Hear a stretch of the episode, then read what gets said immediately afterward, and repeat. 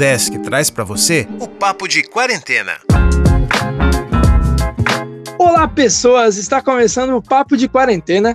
Aqui eu, André Sartori, vou conversar com alunos e professores para ver o que o pessoal anda fazendo nesse período de isolamento social. E hoje, o papo é com a Josiane.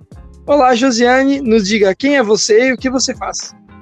Olá, tudo bem com vocês? Eu sou Josiane, professora de inglês da Rede Municipal de Ensino de Joinville. Trabalho há 17 anos como professora de inglês na rede pública, mas há 21 anos como professora de inglês. Então, Josiane, você como retratou agora, já há 21 anos trabalhando como professora, uh, e esse momento que, que a gente está passando é um momento único, com certeza, né? uma experiência diferenciada que ninguém queria estar tá passando e é necessária. Então, como é que está sendo para você essa adaptação para o estilo de ensino de forma à distância? Bem, no começo foi uma surpresa para todos, né? Inclusive para nós professores, especialmente para nós professores que não estávamos habituados com esse tipo de ensino à distância, né?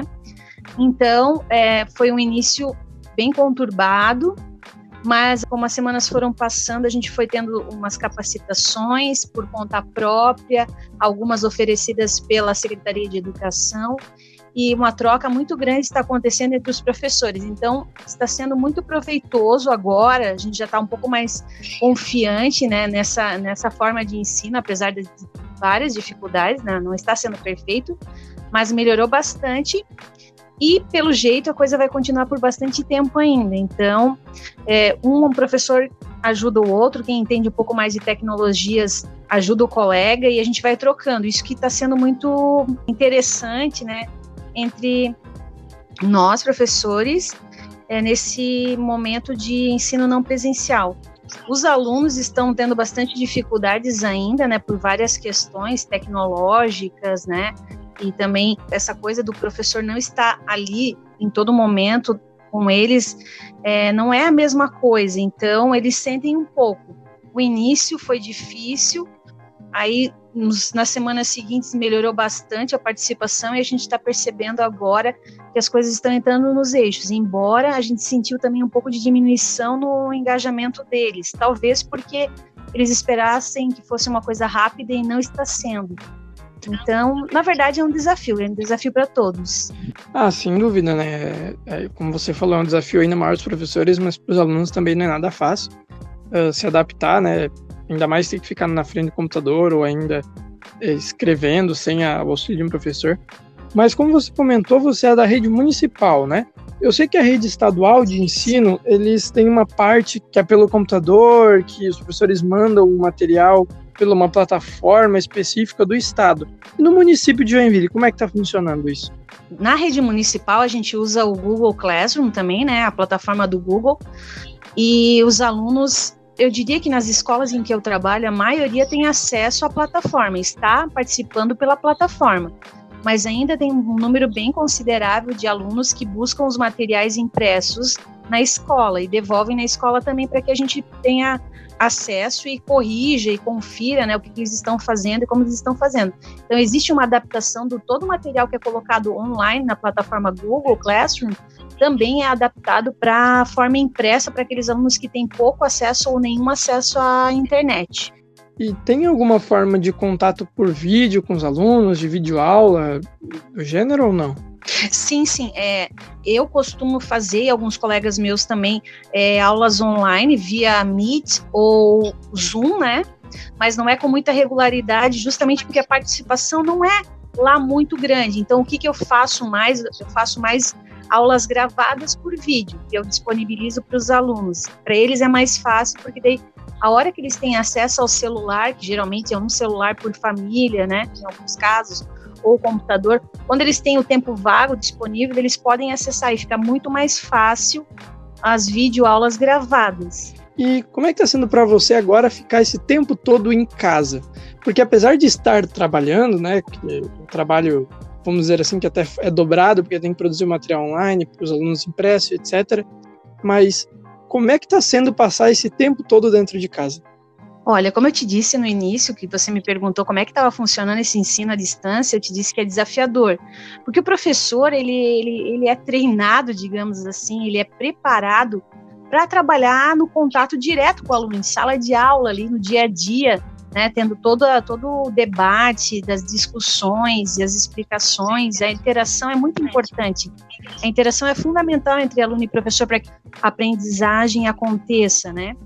E, e, estando em casa é um pouco frustrante, mesmo que a gente tenha o contato por vídeo, conferências, aulas é, online e ao vivo, não é a mesma coisa, né? A interação é difícil não é tão satisfatória, gratificante como é no dia a dia que a gente tem aquele contato direto com o aluno. Então, as dúvidas, às vezes, no ensino à distância, ela não aparece, o aluno tem receio de. já tem receio ao vivo ali em sala de aula, no presencial. No online, parece que eles têm mais receio ainda de perguntar. Então, na verdade, eu estou achando até estressante estar em casa e não poder estar dentro da sala de aula, dentro da escola, no funcionamento normal dela. Eu acho bem frustrante esse ensino não presencial, para falar bem a verdade. Assim. E na sua vida pessoal, porque a gente, além de ser professor, a gente também é ser humano, né? Eu falo isso, às vezes as pessoas até dão risada, mas parece que umas pessoas esquecem disso às vezes. E essa mudança de rotina muito grande também impacta diretamente na nossa vida pessoal. O que, que você está fazendo para não perder o foco, de se manter bem centrado, ou como dizem os outros, para não surtar? as pessoas que não fazem parte, como eu digo, do meio artístico, né? Eu considero eu sempre brinco que a gente vive no meio artístico. Quem está fora do meio artístico não entende como funcionam as coisas. E aí a gente recebe muita crítica, né, principalmente nas redes sociais, que o, o, professor é muito conveniente estar em casa nesse momento, não está fazendo nada, né, entre aspas, não está fazendo nada. Como assim não está fazendo nada?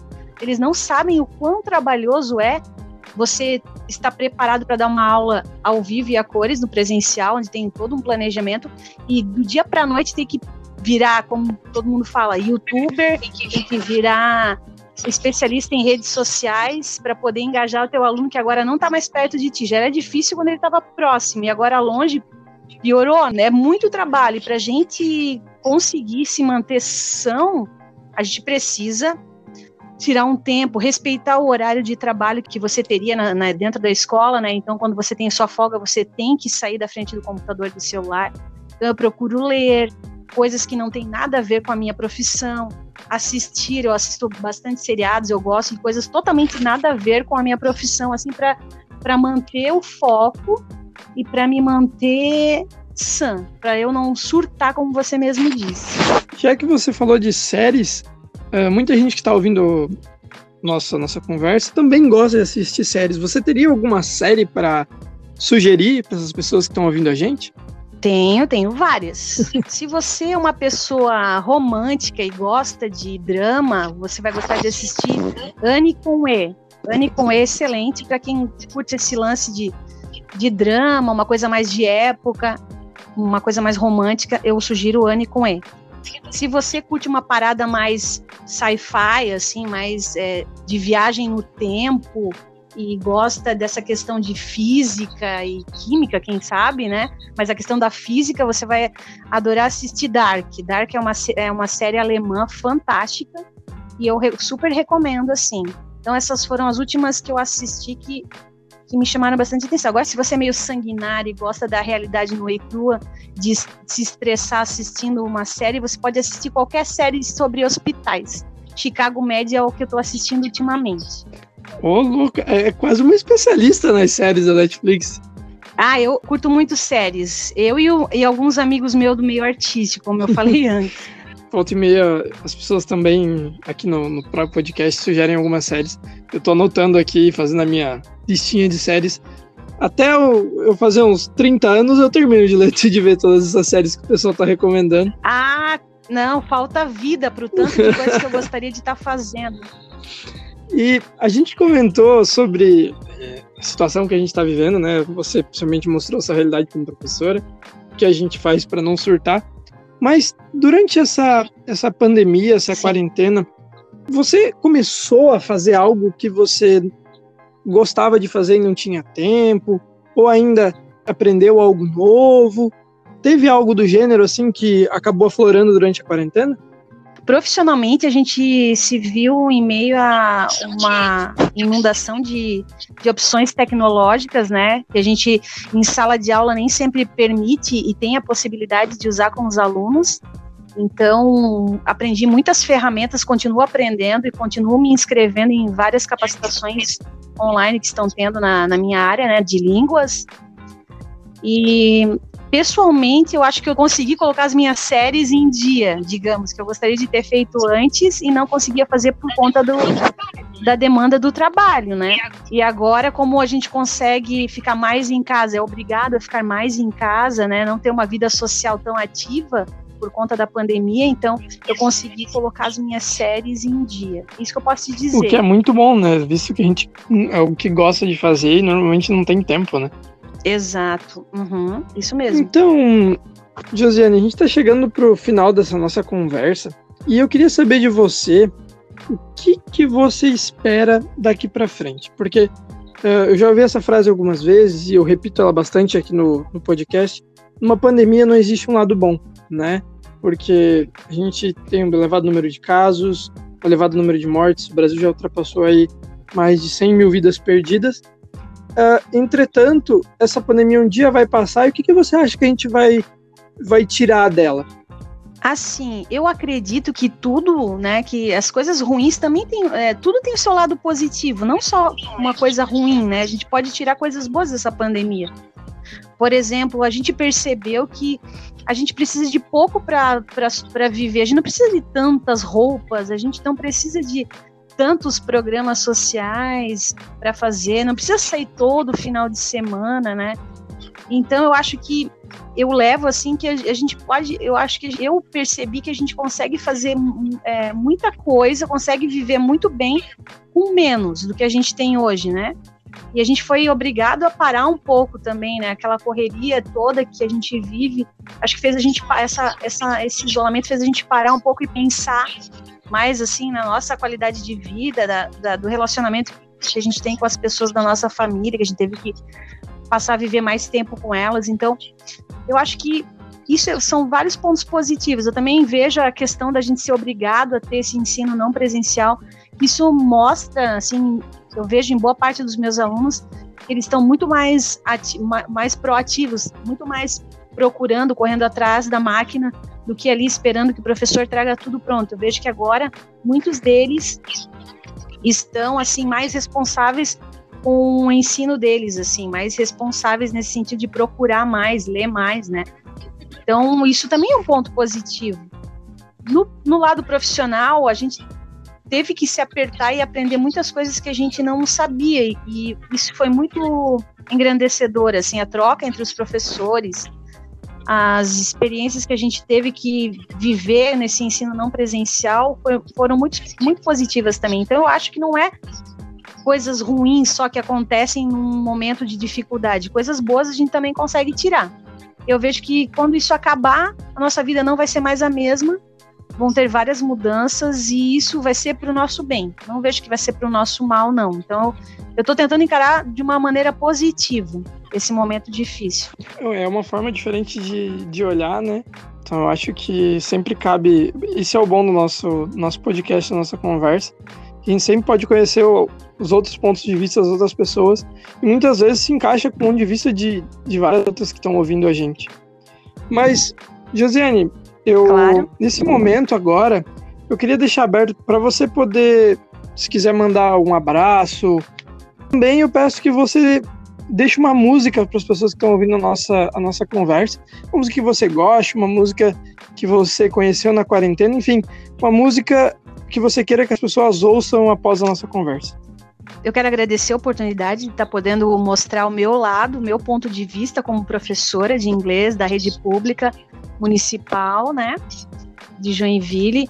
Eu quero mandar um abraço para todos os meus colegas professores que, que estão na batalha, que mesmo ouvindo várias críticas, críticas diárias, com relação à qualidade do nosso trabalho e se a gente trabalha ou não. Quero que eles se mantenham firmes e que a gente vai superar mais esse momento de críticas que a gente sempre consegue superar, porque no final das contas eles acabam vendo que não é bem assim, né? Como você mesmo falou, existem vários pontos de vista. É importante conhecer todos os pontos de vista antes de é, opinar ou fazer qualquer colocação sem ser uma crítica construtiva, né? Que geralmente as críticas vêm sem nenhum, sem nenhuma ajuda por trás, só a crítica pela crítica. Quero mandar um abraço para eles, quero dizer que estamos juntos e quero dizer para os meus alunos também que eles são fantásticos, que eu acredito no potencial deles e que a gente, com certeza, em breve estaremos juntos para trabalharmos como a gente sempre fez, com muita qualidade. E eu quero pedir para vocês tocarem Enter Sandman do Metallica, que é uma música que marcou muito a minha vida, assim, minha adolescência, na época que eu estava decidindo o que eu queria da minha vida e foi uma assim, o inglês veio em encontro com isso. E é uma letra legal, a galera acha que, que, que rock, metal, não tem nada que presta, só a gente gritando. Vocês prestem atenção na letra da música, vocês vão curtir. E é isso. Muito obrigada e nos vemos. Eu que agradeço, Josiane, pela, pela sua disponibilidade.